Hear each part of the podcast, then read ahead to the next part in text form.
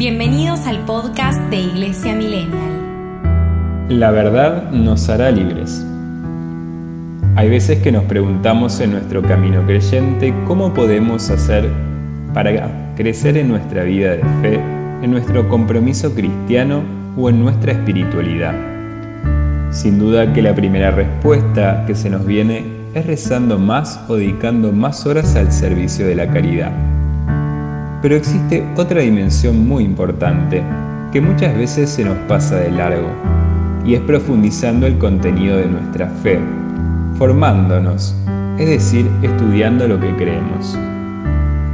El Espíritu Santo nos regala la vida de Dios y su inhabitación nos diviniza, sino que también, como dice Jesús, el Espíritu Santo que el Padre enviará en mi nombre, les enseñará todo y les recordará lo que les he dicho. La vida de fe implica conocer la verdad del Evangelio, todo lo que Jesús nos enseña. Las enseñanzas de Jesús son sencillas y directas como lo son el mandamiento principal del amor, las bienaventuranzas o su testamento en el Evangelio de Mateo en el capítulo 25 acerca de que la caridad hecha al más pequeño se la hacemos al mismo Jesús. Aún así, comprender el resto de su enseñanza integralmente lleva un poquito más de esfuerzo intelectual. La misma palabra de Dios es increíblemente rica y su redacción no es cuestión de un libro de cuentos.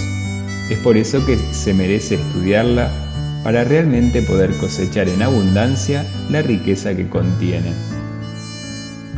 Personalmente, estudiar teología en mis años de formación sacerdotal fue de un crecimiento impresionante. Nada me ayudó más en la vida de fe que estudiar en profundidad el credo, la celebración de la fe en los sacramentos, lo que realmente significa la vida moral del cristiano y qué es la misión. Aunque pasen los años y uno esté muy metido en la parroquia o en la comunidad eclesial, participe de numerosos retiros, misiones u obras de caridad o de ayuda al prójimo, sin la formación intelectual de la fe nos falta una pata. Necesitamos conocer bien nuestra fe y lo que ella significa para no sacar conclusiones erróneas de lo que creemos o caer en modos de vivir la fe unilaterales, rigidez o laxitud en nuestra vida moral y comportamiento cristiano oración superficial o autoconsolante, activismo excesivo sin profundidad espiritual, caminos falsos de santidad, incomprensiones de otros modos de vivir la fe, innovaciones litúrgicas innecesarias o prácticas de piedad que en el fondo tienen más de superstición que de senderos del espíritu. También nos sucede que a veces nos piden que desempeñemos alguna función en nuestra comunidad, ya sea catequista, animador de jóvenes o niños, coordinar grupos misioneros, convocar y animar reuniones, llevar la Eucaristía, asistir a los enfermos, dedicarnos a la caridad y a la atención de los más necesitados. Sin duda que la buena voluntad y la caridad puesta al servicio ya son un montón.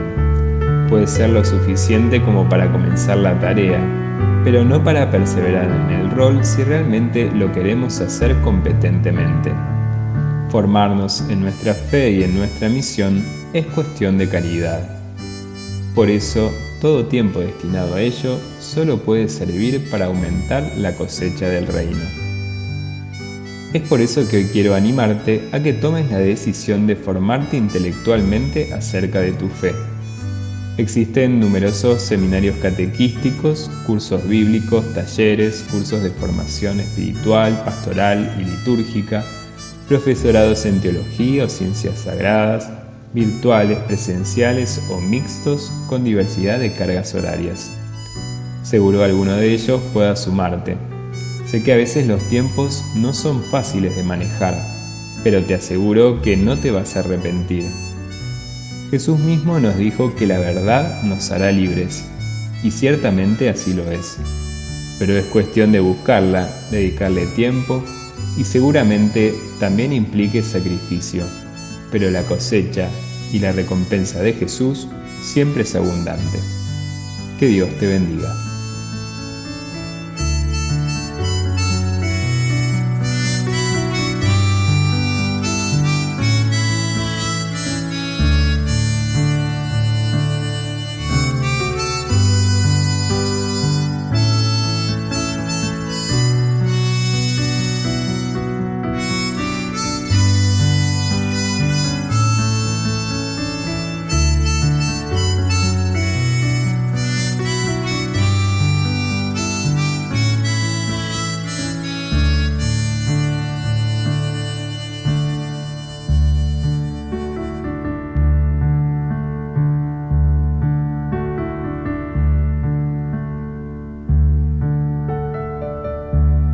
Iglesia Millennial Podcast.